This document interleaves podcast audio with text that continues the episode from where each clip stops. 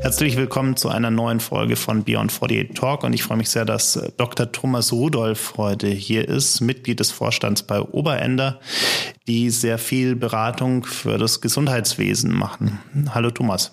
Ja, hallo Daniel, freut mich hier zu sein. Erzähl doch mal kurz für diejenigen, die noch nicht so wirklich wissen, äh, was Oberender eigentlich ist und wo euer Fokus liegt. Ja, gern. Also äh, fangen wir beim Namen an. Äh, der kommt vom Gründer, Professor Oberender, einer so der ersten Gesundheitsökonomen äh, in Deutschland, eigentlich schon in den 80er Jahren. Gewisse Themen im Bereich der Wirtschaftlichkeit im Gesundheitswesen aufgegriffen, viel im Bereich Pharma, aber auch Krankenhäuser und so weiter. Hat es konsequent an der Hochschule weiterentwickelt und dann auch im Jahr 2000 äh, eine Unternehmensberatung gegründet. Ähm, aus der ist die heutige Oberender AG entstanden, für äh, die ich auch Vorstand bin. Ähm, wir sind im Gesundheitswesen inzwischen als Beratung sehr breit aufgestellt. Ähm, es gibt eigentlich kaum einen Bereich, den wir nicht abdecken. Krankenhäuser, Reha, Pharma, MedTech, äh, Biotech. Vermehrt auch Themen eben aus dem Bereich äh, digitaler Anwendungen. Äh, wir beraten Investoren beim Einstieg in Startups, aber auch Startups selbst, wenn sie Investoren suchen zum Beispiel. Also sehr, sehr breit ähm, und verbinden das. Und das unterscheidet uns, glaube ich, ein bisschen von anderen mit dem Thema Managementkompetenz. Das heißt, wir sind jetzt nicht diejenigen, die eine Folienpräsentation irgendwo hinlegen legen, sondern wir sagen immer, hey, äh, wenn wir was für euch tun sollen, ähm, das ist alles so formuliert, dass wir auch gleich mit umsetzen und wir gehen gerne in die Verantwortung, sei es als Geschäftsführer oder Projektbüroleiter oder sonstiges. Das machen wir von München aus und von unserer Alma Mater sozusagen. Wir sind ein Spin-off der Uni Bayreuth. An den beiden Standorten haben wir Büros, sind aber mit Personal äh, inzwischen fast international vertreten, aber zumindest mal bundesweit. Ja. Wir kennen uns ja noch aus unserer gemeinsamen Zeit bei der Sana Kliniken AG äh, im schönen Ismaning Training. Wie bist du denn ursprünglich in dieses ganze Gesundheitswesen-Thema hineingerutscht? Hat dich das schon immer irgendwie fasziniert oder gab es da einen bestimmten Anstoßpunkt? Also es gab eigentlich eine Phase in meinem Leben ähm, und zwar war die nach dem Abitur, als ich Zivildienstleister war auf einer Pflegestation im Krankenhaus und das hat mich ähm, zum Überlegen gebracht, ob ich nicht doch Medizin studieren sollte. Ich war immer so ein bisschen ökonomisch äh, geprägt, politisch interessiert, aber da bin ich so auf Medizin gekommen und witzigerweise haben damals alle Ärzte gesagt, gesagt, mach's bloß nicht, es gibt viel zu viele Ärzte. Also genau das Gegenteil vom heutigen Zustand. Und ähm, dann bin ich äh, doch der Volkswirtschaftslehre treu geblieben, meinem ursprünglichen Ziel und habe das an der Uni Bayreuth eben studiert mit dem Schwerpunkt Gesundheitsökonomie. Das gab es damals nur in Bayreuth. Und ähm, das hat sich dann wie so ein roter Faden durchgezogen, erst durchs Studium und dann eben auch durchs Berufsleben. Ich habe direkt nach dem Examen erst äh, an der Uni noch als wissenschaftlicher Assistent gearbeitet und promoviert, eben auch mit dem Schwerpunkt Gesundheitsökonomie, Gesundheitsmanagement, Gesundheitspolitik. Mm, und nach dieser Phase kam dann der Anruf nach einer Bewerbung von der Sana Kliniken AG, da war ich dann Referent des Vorstandsvorsitzenden und später dann noch so circa drei Jahre Konzernbereichsleiter Unternehmensentwicklung. Und Unternehmensentwicklung ist sowohl operativ wie strategisch natürlich ganz breit. Da kamen dann auch so Anknüpfungspunkte zu vielen Fragestellungen im Gesundheitswesen, auch übers Krankenhausthema hinaus, weil die Schnittstellen da waren. Und äh, so bin ich in dieses Krankenhausthema reingerutscht. Ja, über einen Konzern gar nicht so schlecht gewesen, über Sana, weil äh, man hat einfach sehr viel erlebt und sehr viel gesehen, hat sehr viele Leute kennengelernt, große Netzwerke bilden können. Und ähm, so ist man immer mit neuen Fragestellungen konfrontiert worden. Genau. Und 2013 dann eben der Weg äh, zu Oberender, zu meinem Doktorvater in die Unternehmensberatung und seitdem dort aktiv. Und insofern Gesundheitswesen immer irgendwie da gewesen. Zum Glück nie als Patient bislang. Jetzt warst du ja bei Sana zu einer Zeit, als das Unternehmen auch extrem gewachsen ist. Ähm, ganz viele Übernahmen sind in der Zeit äh, passiert. Und was, was waren denn da aus deiner Wahrnehmung die, die größten Herausforderungen, äh, die letztlich vielleicht auch zu der einen oder anderen Übernahme geführt haben, weil es vielleicht äh, einfach zu einer Konsolidierung auch gewissermaßen im Markt kam. Also Sana war zumindest zum damaligen Zeitpunkt, heute hat sich ein bisschen geändert, ähm, nur auf Krankenhäuser, Reha äh, spezialisiert. Selbst das Thema ambulante Medizin, das durch Digitalisierung ja gerade im Moment wahnsinnig vorangetrieben wird, war nicht so richtig im Fokus. Und bei den Krankenhäusern waren es insbesondere Wirtschaftlichkeitsthemen. Also entweder schlechtes Management, strategisch wie operativ, ähm, wobei ich das nicht auf die Geschäftsführer beziehen möchte. Das sind auch häufig die Krankenhausträger, die Eigentümer, die dahinter stecken. Ähm, das war auf jeden Fall ein, ein ganz wesentlicher Treiber für viele. Ähm, es war weniger die Fragestellung, ich bin auf die Zukunft nicht vorbereitet und ich brauche einen Partner. Da gab es auch einige, aber sehr, sehr wenige. Ähm, die Gesundheitseinrichtungen Hameln-Pyrmont zum Beispiel, die sind mir dann im Kopf geblieben, die standen wirtschaftlich recht gut da und der Träger, der Landkreis hat dann auch gesagt, hey, eigentlich müssen wir uns äh, auf das, was jetzt kommt im Gesundheitswesen die nächsten 20 Jahre vorbereiten und das schaffen wir nicht alleine. Aber meistens waren es Wirtschaftlichkeitsthemen, die äh, letztlich dann auch so ein bisschen ähm, vielleicht zu eindimensional das Thema der Gesundheit äh, dargestellt haben. Aber ähm, das war das Wesentliche. Gut für den Konzern Sana Kliniken oder auch für andere private Klinikkonzerne, weil es so eine Privatisierungswelle gab. Bis hin zu dem sicherlich Höhepunkt, dass ein Universitätsklinikum, nämlich Gießen-Marburg, äh, gekauft wurde. Zwar nicht von Sana, sondern von der Rhön-Klinikum AG. Bislang das einzige in Deutschland, aber ähm, da ist viel passiert, so im ersten Jahrzehnt äh, der 2000er. Hat sich dann beruhigt. Es gab dann so eine Konsolidierungsphase im Markt. Da haben die privaten Krankenhausketten andere private Krankenhausketten übernommen.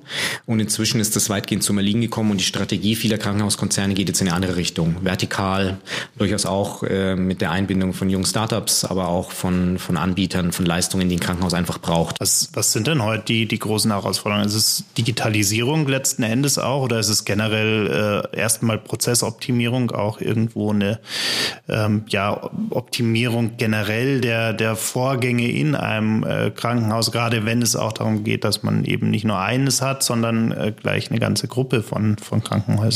Also aktuell ist es noch so, dass sicherlich das Krankenhaus im Zentrum der Leistungserbringung steht. Das wird sich durch die Digitalisierung ändern.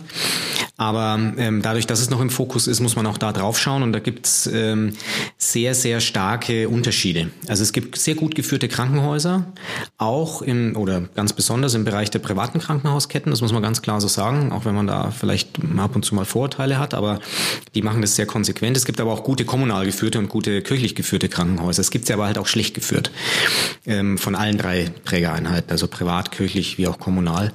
Und ähm, da sind es die klassischen Themen einmal kaufmännische Prozesse, Leistungsprozesse in der Pflege und Leistungsprozesse in der Medizin. Da kommt es zu viel Verschwendung, da kommt es dazu, dass es äh, sehr viele Prozesse gibt, die einfach Personal erfordern, dass man eigentlich, wenn man ihn optimieren würde, diesen Prozess überhaupt nicht braucht. Da kommt es aber auch ähm, zu Fragestellungen, die heute, also so in den letzten ein, zwei Jahren sehr aktuell sind, nämlich wie kann ich eigentlich digitale Instrumente, digitale Anwendungen ins Krankenhaus integrieren, um Personal, ich möchte jetzt nicht sagen zu sparen, aber, aber weniger Personal zu brauchen. Denn es ist ja nicht so, dass es zu viel Personal gibt und man baut ab, sondern es gibt ja vor allen Dingen in der Pflege sehr viel Mangel. In der Medizin Eher weniger, aber ähm, auch. Das heißt, die, Anknüpfungspunkte sind eigentlich prozessuale im Krankenhaus. Ja, und damit auch die Schnittstellen vor dem Krankenhaus. Das heißt, äh, wenn der Patient durch eine Arztpraxis eingewiesen wird oder auch danach in der Anschlussheilbehandlung. Da gibt's äh, massive Optimierungsbedarfe. Ähm, was auch ein Thema ist, aber in den letzten Jahren weniger äh, relevant wurde, sind so klassische kaufmännische Themen, ganz althergebrachte wie Liquidität, äh, Liquiditätsplanung, auch ähm, G&V-orientierte Vorgehen, wenn man in der Sanierungsphase steckt und so etwas. Aber ähm, ich glaube, dieser Transformationsprozess, der auch durch die Digitalisierung vorangetrieben wird, der zeigt sich in den Krankenhäusern gerade immens. Äh, man ist etwas weniger darauf vorbereitet. Ich glaube auch, weil weniger Affinität zu dem Thema Digitalisierung besteht als in anderen Branchen. Aber ähm, da setzen wir auch an. Prozessual ist so das Stichwort, ja. Jetzt hört man ja gerade in unserer Bevölkerung immer gerne den Spruch, wenn ich ins Krankenhaus gehe, dann werde ich erst richtig krank. Ähm, und äh, es gab ja auch viele, viele Skandale in den letzten Jahrzehnten, wo man gehört hat von irgendwelchen unnötigen Hüft-OPs, äh, um, um Geld zu machen, äh, um äh, irgendwie noch mehr, äh, ja, sich auch selbst finanzieren zu können, weil ja natürlich auch der Kostendruck immens ist. Ähm, wie, wie akut ist das Problem aus deiner Erfahrung tatsächlich? Äh, oder ist es äh, nur eine schöne PR-Story gewesen, die, die da auch immer wieder mal durch die Gazetten getrieben wurde. Was tatsächlich ein großes Problem ist, ist das Problem der Hygiene. Da äh, bin ich zwar kein Experte, aber das, was ich so weiß und was ich mitbekomme, muss man schon sagen, äh, dass uns da andere, auch europäische Länder mit ihren Standards voraus sind. Gerade wenn man nach Nordeuropa schaut, auch in die Benelux-Länder. Ähm, das würde ich mal separiert betrachten, weil das ist ein Qualitätsmanagement-Thema. Ähm, äh, andere Themen ähm, wie zu viel Behandlung, äh, unnötige Behandlungen, das gibt's auf jeden Fall. Das muss man ungeschönt so sagen. Ähm, die Berichte der gesetzlichen Krankenversicherungen, die mögen vielleicht etwas übertrieben erscheinen, weil die natürlich auch, auch aus eigenem Interesse ähm, sagen, das ist zu viel. Aber letzten Endes ist da schon ein wahrer Kern dahinter.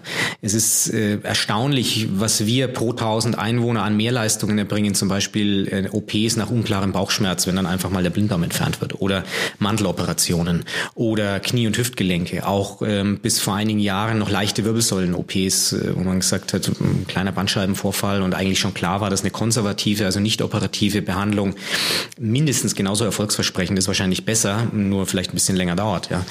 Ähm, da stecken nicht selten ökonomische Interessen dahinter. Also ein Klassiker war bis vor zwei Jahren ähm, auch das Thema Beatmungsstunden, dass man auf Intensivstationen Patienten länger beatmet hat als nötig, weil ähm, das halt Geld gebracht hat. Ja, und dann noch zwei Stunden dran gelassen, weil dann die Uhr für den nächsten Tag wieder das Ticken anfing und man eben abrechnen konnte.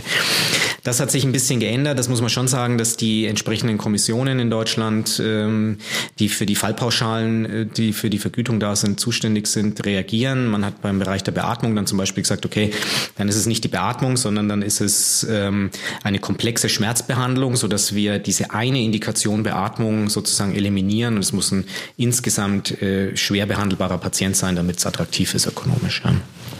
Also man reagiert da. Allerdings äh, gibt es viele Felder, die immer noch einladen. Es gibt Fehlanreize im System auf jeden Fall. Und ähm, die gilt es zu beheben, auf jeden Fall. Jetzt sind ja diese Entwicklungen vor allem dadurch entstanden, dass ähm, ja der Kostendruck einfach äh, immens hoch wird und dass natürlich auch die, die Kassen tendenziell eher weniger zahlen, als sie gezahlt haben in der Vergangenheit. Wie, wie steht's denn um äh, unser Gesundheitssystem an sich, gerade in Deutschland, wenn wir die, die gesetzlichen Krankenkassen Krankenkassen und dieses ganze Sozialversicherungssystem drumherum ansehen. Ist das noch zukunfts zukunftsfähig oder müssen wir da irgendwann uns mal Gedanken drüber machen, wie wir das neu äh, aufsetzen können, damit es auch für die nächsten Generationen noch funktionieren kann? Also zunächst mal muss man sagen, die Berichterstattung über unser Gesundheitswesen und Sozialwesen ist mir insgesamt zu negativ. Das ist jetzt eine subjektive Einschätzung von mir, aber man muss ganz klar sagen, wir haben eine eindeutige, ein eindeutig sehr, sehr hohes Qualitätsniveau in Deutschland, äh, mit das höchste in der Welt, äh, was die Medizin anbelangt. Mm, das sollte man nicht schlecht reden. Unser Personal ist hervorragend ausgebildet in der Pflege wie in der Medizin. Mm, das gibt keinen Grund zur Klage. Äh, die gesetzlichen Krankenversicherungen, ich möchte nicht sagen, sie schwimmen im Geld, aber sie haben erhebliche Reserven. Im Rahmen des demografischen Wandels die nächsten 10, 15 Jahre werden die sicherlich abschmelzen. Es wird sicherlich auch mal Finanzierungsthemen geben, die man diskutieren muss. Aber auch da sind wir gut aufgestellt. Das andere ist ein normativer Ansatz, von dem ich sage, ähm, ich persönlich, das ist auch wichtig. Wir sind eine solidarische Gesellschaft, wir sind solidarisch aufgestellt und wenn man ähm, über Themen redet wie, wie äh, zum Beispiel festes Grundeinkommen oder so etwas, ja, dann ist das ein wichtiger Bestandteil zu sagen, wir verhalten uns auch im Sozialwesen solidarisch und ähm, so etwas wie ähm, eben die, die Querfinanzierung äh, ist auf jeden Fall angedacht und gewollt. Das finde ich auch gut, so sollten wir uns auch beibehalten. Daran wird das System nicht scheitern. Jetzt wieder bezogen auf die Krankenhäuser ähm, und, und überhaupt die medizinische Versorgung ist es so, dass wir im stationären Bereich eine dramatische Überversorgung in Deutschland haben. Wir haben einige Regionen mit äh, viel zu vielen Krankenhäusern und vor Dingen viel zu vielen Krankenhausbetten. Äh, insbesondere die Ballungsräume sind da betroffen, Rhein-Ruhr-Gegend, Ruhrgebiet, Städte wie Köln, auch Düsseldorf. Berlin wächst sehr stark, da wird es durch das Wachstum etwas abgefedert, aber letztlich ist es da auch so. Ähm, wir haben auch in Städten wie München eine Überversorgung, Großraum äh, Frankfurt, Wiesbaden, Mainz hat viel zu viele Krankenhäuser. Das wird man jetzt dort vielleicht äh, anders sehen, aber de facto kommt da der Wettbewerbsdruck her und daher dann auch der Kostendruck. Heißt, hätten wir in Deutschland die Krankenhäuser, die wir wirklich bräuchten für die stationäre Versorgung, ist meine These, haben wir weder einen Fachkräftemangel in der Pflege, noch einen Fachkräftemangel in der Medizin, noch haben wir ein zu großes Kostenthema. Der Strukturwandel, der kann nur zentral nicht gesteuert werden, weil wir haben eine Bundesgesetzgebung für ähm, zum Beispiel die Kostenträger. Wir haben eine Landesgesetzgebung für die Fördermittel, da sind die Länder zuständig und die meisten Krankenhäuser gehören einzelnen Landkreisen, Städten oder Kirchengemeinden oder Bistümern. Sprich, ähm, das zentral als gesamtes System zu steuern, ist enorm schwierig, um nicht zu sagen unmöglich. Und da ist das größere Problem. Wenn man da einen Weg finden würde, zu sagen, es gelingt uns zentral, das System zu reformieren, dann werden wir am Ende der Reform keine Probleme mehr haben. Insofern, mir wird ein bisschen zu schlecht über das System geredet. Ähm, aber es ist schwer, es zu verändern. Jetzt sprichst du gerade von einer tendenziellen Überversorgung von der Anzahl an Betten her in den Ballungsräumen. Wie sieht es denn in ländlichen Regionen aus? Äh, haben wir da genug Versorgung oder gibt es da Herausforderungen? Unterschiedlich. Ähm, wenn wir in Regionen schauen wie nördliches Brandenburg, Mecklenburg-Vorpommern, gibt es auf jeden Fall eine Unterversorgung. Ich gebe zu, es ist sehr viele Jahre her, dass wir das gemacht haben, aber ich zitiere immer wieder ganz gern eine Studie, die es gibt zur Frage ähm, der Erreichbarkeit von Fachärzten in Mecklenburg-Vorpommern. Und das hat man in Zusammenhang gesetzt mit der Frage, sind die mit öffentlichen Verkehrsmitteln erreichbar? Und da kam heraus, dass es etliche Postleitzahlenbereiche in Mecklenburg-Vorpommern gab, wo es einem Patienten nicht möglich gewesen wäre, an einem Tag mit einem öffentlichen Verkehrsmittel zu einem Arzt zu fahren und am gleichen Tag wieder zurückzukommen. Ähm, da kann man schon von der Unterversorgung sprechen, klar. Aber auch da würde ich jetzt nicht den Kopf in den Sand stecken, denn ähm, gerade das, was wir über die Digitalisierung, über die Bereitstellung von auch medizinischen Diagnose- und Behandlungsmöglichkeiten im Internet erleben können, wenn wir gewisse bürokratische Hürden abbauen, ist immens.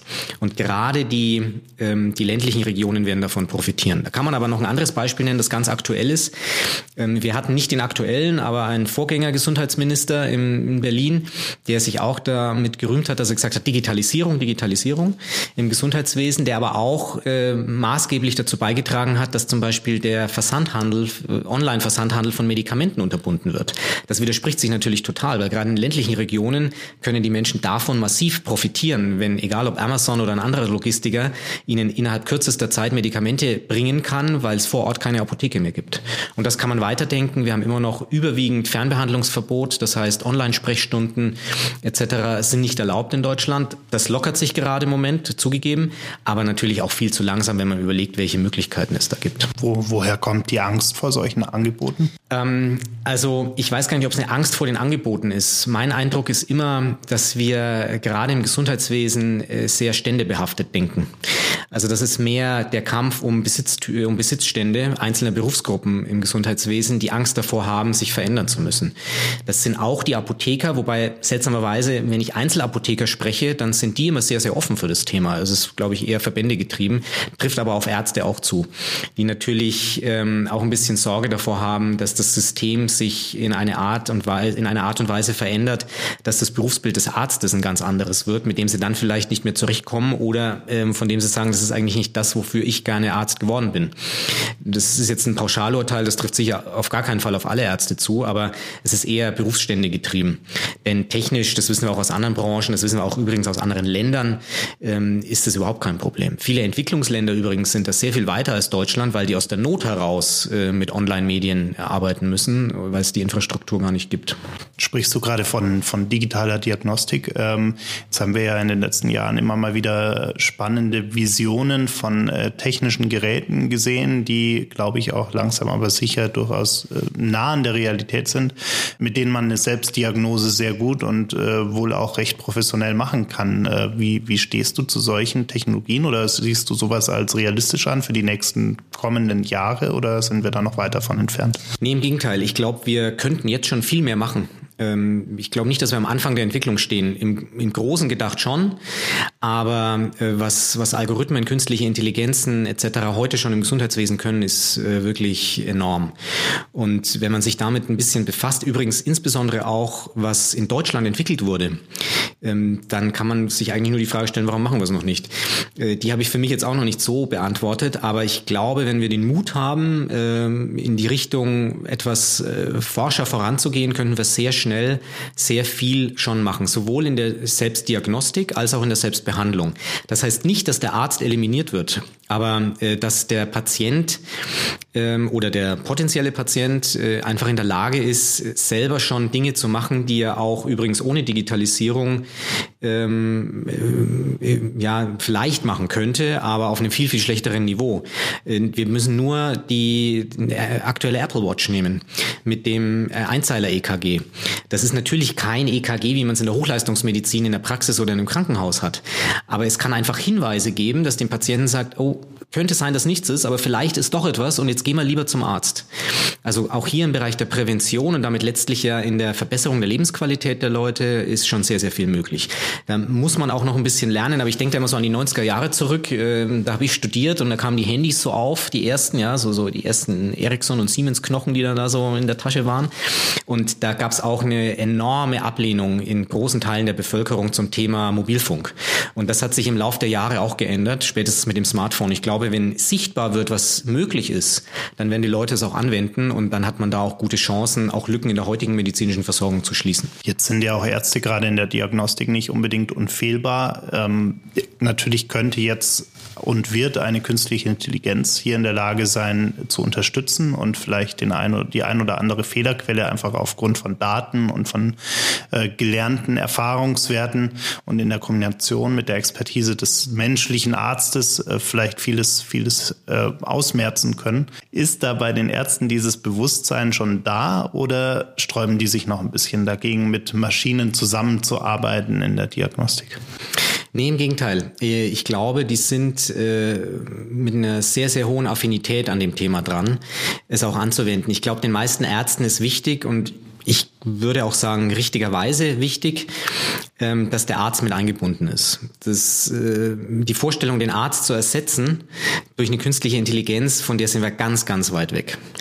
Äh, aber als Unterstützung im Vorfeld ohne Arzt oder bei der Behandlung dann mit Arzt oder Arzt begleitend, ähm, da sind sehr, sehr viele Ärzte offen. Und das müssen nicht unbedingt die Jüngeren sein übrigens. Ich habe neulich erst einen Workshop geleitet mit Chefärzten des großen Krankenhauses. Da waren eigentlich diejenigen, die so relativ nah am Rentenalter waren, diejenigen, die äh, genauso hohe Affinität gezeigt haben wie die ganz Jungen.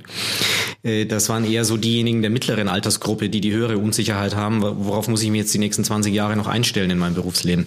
Aber äh, eine Abneigung gibt's da nicht. Aber ähm, die Ärzte sind sich in Teilen noch nicht wirklich bewusst, was auf sie zukommt ähm, und welche Leistungen eines Arztes heute schon ersetzt werden. Und dem müssen sie sich noch öffnen. Da gibt's einige Fachbereiche heute schon, zum Beispiel in der Dermatologie, wo künstliche Intelligenzen äh, per Bild schon Diagnosen erstellen können mit einer geringeren Fehlerquote, als das Ärzte im Durchschnitt machen. Ja. Wobei man da muss vielleicht dazu sagen, Ärzte sollte man da nicht zu schlecht reden. Es gibt so Zahlen, die unterscheiden sich ein bisschen, aber man sagt immer so Pi mal Daumen, 85 Prozent der Diagnosen in der Arztpraxis sind richtig. Ähm, künstliche Intelligenzen zeigen teilweise, dass sie ähm, bei über 90 Prozent liegen. Aber wie gesagt, sehr, sehr stark indikationsabhängig, gilt auf gar keinen Fall für jede Fachrichtung. Jetzt arbeitet ihr seit einigen Jahren ja auch mit, mit Startups in dem Bereich zusammen. Äh, was ist denn neben den Technologien zur Unterstützung der Diagnostik äh, noch ein spannendes Feld für neue Technologien aus deiner Sicht? Was, was tut sich da gerade? Diagnostik ist schon ein ganz großes Thema, muss man sagen. Ähm, auch weil hier im Bereich der Gensequenzierung sehr viel passiert. Ähm, dann bei der Auswertung künstliche Intelligenzen, Datenbanken hinzugezogen werden können, um äh, Diagnosen zu erstellen. Ich hatte neulich den Fall, ähm, dass äh, für einen Patienten eine Diagnose erstellt werden konnte mit solchen Mitteln, die der Arzt nicht erstellen konnte, was man dem Arzt, Arzt nicht vorwerfen kann, weil diese Krankheit bisher nur viermal weltweit registriert war. Das kann der Arzt überhaupt nicht wissen. Das darf man ihm auch nie vorwerfen. Aber die künstliche Intelligenz und die Datenbank kann es eben wissen. Und äh, dem Patienten hilft es letztlich dann, wenn es darum geht, ähm, die richtige Behandlung äh, in die Wege zu leiten. Also Diagnostik ist ein ganz großes Thema. Daneben gibt es ja aber auch ganz viele Apps, die gerade zum Beispiel in der Kommunikation zwischen Arzt, zwischen Pfleger und Patienten äh, unterstützen sollen, die auch, ich habe jetzt gerade erst äh, von einem anderen, übrigens 484 Advisory Board mit Mitglied, der hat gerade eine App gelauncht äh, rund um das Thema Kommunikation zwischen Eltern, Kindern äh, und, und Großeltern, die vielleicht schon ein bisschen pflegebedürftig sind, aber nicht ins Altersheim möchten, aber halt einfach irgendwie da eine Kommunikationsschnittstelle brauchen. Ähm, was, was siehst du da sonst noch an, an spannenden Konzepten, die gerade neben der Diagnostik äh, entstehen? Das Monitoring ist tatsächlich ein ganz wichtiges Thema, damit auch die Kommunikation. Patienten äh, oder überhaupt Menschen, die heute in einem Heim gepflegt werden, ähm, die können viel länger, viel besser zu Hause gepflegt werden durch Telemonitoring. Das ist fast schon ein bisschen althergebrachter Begriff, äh, weil man ihn schon lang verwendet, aber die Möglichkeiten werden dazu natürlich immer besser. Und ähm, da passiert tatsächlich sehr viel. Überhaupt muss man sagen, wenn wir über Medizin der Zukunft sprechen, und da würde ich die Pflege auf jeden Fall mit einbeziehen natürlich, dann ähm, muss uns ganz klar sein, ohne Mobile Devices für den Endverbraucher, sprich ohne unser Smartphone, ohne unser Tablet, wird es nicht gehen. Ähm, alles, was wir uns vorstellen, geht in die Richtung von Apps, die der Patient, die der Angehörige steuern muss, die er bedienen können muss. Ähm, und alles, was man sich vorstellen kann in der Medizin und der Pflege, ist eigentlich auch zumindest in Zukunft sicher möglich, darüber abzubilden. Monitoring ist ein ganz wichtiges Thema. Das Thema der Patienten-Compliance ist ganz wichtig. Das heißt zum Beispiel Medikamenteneinnahme zu steuern. Nicht mehr nur, wie man das heute hat, man hat eine App und dann äh, blinkt mal eine Erinnerung auf und dann ist es aber der App total egal, ob man das Medikament genommen hat oder nicht, sondern dass das wirklich darüber auch gesteuert wird. Bis hin zu der Möglichkeit, die Dosierung der Medikamente äh, mit einem vielleicht sogar 3D-Drucker zu Hause, wenn wir mal so weit denken, selber in die, in die Hand zu nehmen. Sprich, der Arzt sieht, was der Patient braucht, er gibt ein, was zu tun ist und über eine Schnittstelle wird in einem 3D-Drucker dem Patienten zu Hause das Medikament genau in der Dosierung und Größe gedruckt, wie er es braucht. Das ist jetzt zugegebenermaßen wirklich noch Zukunftsmusik, aber die technischen Möglichkeiten dazu gibt's. Warum soll man nicht in die Richtung denken? Ja, alle, die irgendwie disruptiv etwas verändert haben, auch im Gesundheitswesen, haben genau über diesen Tellerrand hinausgesehen. Und ich denke, ähm, da wird viel passieren. Also Kommunikation, Monitoring, ähm, Patientencompliance, aber ich möchte da gar nicht aufhören. Ich möchte die Liste eigentlich auch nicht fortführen, weil sie ist letztlich unendlich. Wir sehen in anderen Branchen, ähm, und da muss man gar nicht ins Kommerzielle gehen, auch in unseren Anwendungen, die uns einfach Spaß machen auf den Smart Devices, was alles möglich ist. Und ähm, das kann man fast eins zu eins aufs Gesundheitswesen übertragen. Vielleicht noch mal ein kleiner Schwenk in Richtung, äh, ja, ich nenne es mal Hightech-Medizin. Wir hatten ja hier im Februar gerade den äh, Professor Dr. Newton Howard auf der Bühne bei unserem 48 Forward Festival. Und er hat erzählt von einem Chip, den man ins Gehirn einpflanzen kann, um äh, zum Beispiel die Symptome von Parkinson äh, ja, zu deaktivieren. Ähm, wie weit sind wir denn von solchen ähm, Technologien äh, noch entfernt, die uns ja so ein bisschen zu Supermenschen machen, wie es Harari beschrieben hat in, in seinem Buch, ähm, die uns quasi helfen können, durch Chips, durch ähnliche Geschichten unsere entweder Krankheiten oder Symptome von Krankheiten zu beheben äh, oder aber unsere Fähigkeiten einfach zu erweitern. Also gerade wenn man an diesen Vortrag denkt, äh, von der letzten 48 Forward, sehen wir eigentlich, dass wir schon sehr nah dran sind. Parkinson ist eine Krankheit, die beschäftigt uns sehr. Äh, ich glaube auch äh, alle, die auch im Angehörigenkreis nicht davon betroffen sind, einfach weil es so präsent ist und weil es immer als eine Krankheit galt, die unheilbar ist. Ähnliches erleben wir im Bereich der Alzheimer-Medizin. Da gibt es immer wieder mal Rückschläge, aber wenn man in der Forschung, aber wenn man ähm, das mal so über einen längeren Zeitraum sich anschaut, gibt es auch da eindeutig Zeichen, dass man sagen kann, so in den nächsten 15 Jahren wird es sehr, sehr gute Möglichkeiten geben, diese Krankheit gut im Griff zu haben, dank der Forschung, dank der Hightech-Medizin. Es gibt sicherlich Felder, da ist das nicht so. Man, man ist immer noch ganz am Anfang im Bereich der ALS-Behandlung äh, und so weiter. Ja, äh, Krebsbehandlung oder Diagnose schreitet massiv voran, aber wir erleben leider immer wieder, dass es äh, auch da noch ein weiter Weg ist, um zu sagen, wir haben den Krebs besiegt. Aber insgesamt eine tolle Entwicklung, eine, die Mut macht, äh, eine, die zeigt, was möglich ist, technisch mit ich sage mal, Hard Devices, äh, wie wir es gesehen haben auf äh, der 48 Forward, aber auch im Bereich sonstiger medizinischer Forschung, gerade bei der Medikamentenforschung, da wird äh, unglaublich viel passieren. Insgesamt äh, eine Entwicklung, die äh, Mut macht, wenn man, wenn man das sich anschaut. Das heißt, es ist keine Science Fiction mehr, sondern es ist eine Geschichte, die wir zu unseren Lebzeiten durchaus noch erleben werden und da deutliche Veränderungen erleben werden, die, die unsere Lebensqualität am Ende des Tages verbessern werden. Auf jeden Fall, weil man auch sieht, dass die Entwicklungszyklen in der Forschung immer kürzer werden. Das heißt, wir schreiten immer schneller voran in dem, was möglich ist. Allein wenn man sich Möglichkeiten der Herzoperation vor 20 Jahren anschaut, was jetzt wirklich nicht lang her ist, das äh, vergleicht man mit heute, dann ist man heute eigentlich in einer anderen Welt. Ja, und da kann man schon viele Krankheiten heranziehen und Möglichkeiten, die man hat. Durch die Gensequenzierung wird nochmal viel möglich sein, aber insgesamt keine Science Fiction, auf gar keinen Fall. Etwas, was wir auf jeden Fall in unserem Leben noch erleben und das kann ich eigentlich für fast alle sagen, die vielleicht zuhören, weil wir werden schon in ganz, ganz wenigen Jahren dramatische Fortschritte bei großen, auch chronischen Krankheiten erleben können. Das heißt, wir bleiben gespannt dabei und äh, werden natürlich auch das ein oder andere Thema im Herbst diskutieren, wenn wir unseren 48 Forward Health Day hier in München veranstalten werden. Ähm, und, und sind gespannt, äh, was, was passieren wird. Vielen Dank für das Gespräch. Ja, sehr gern.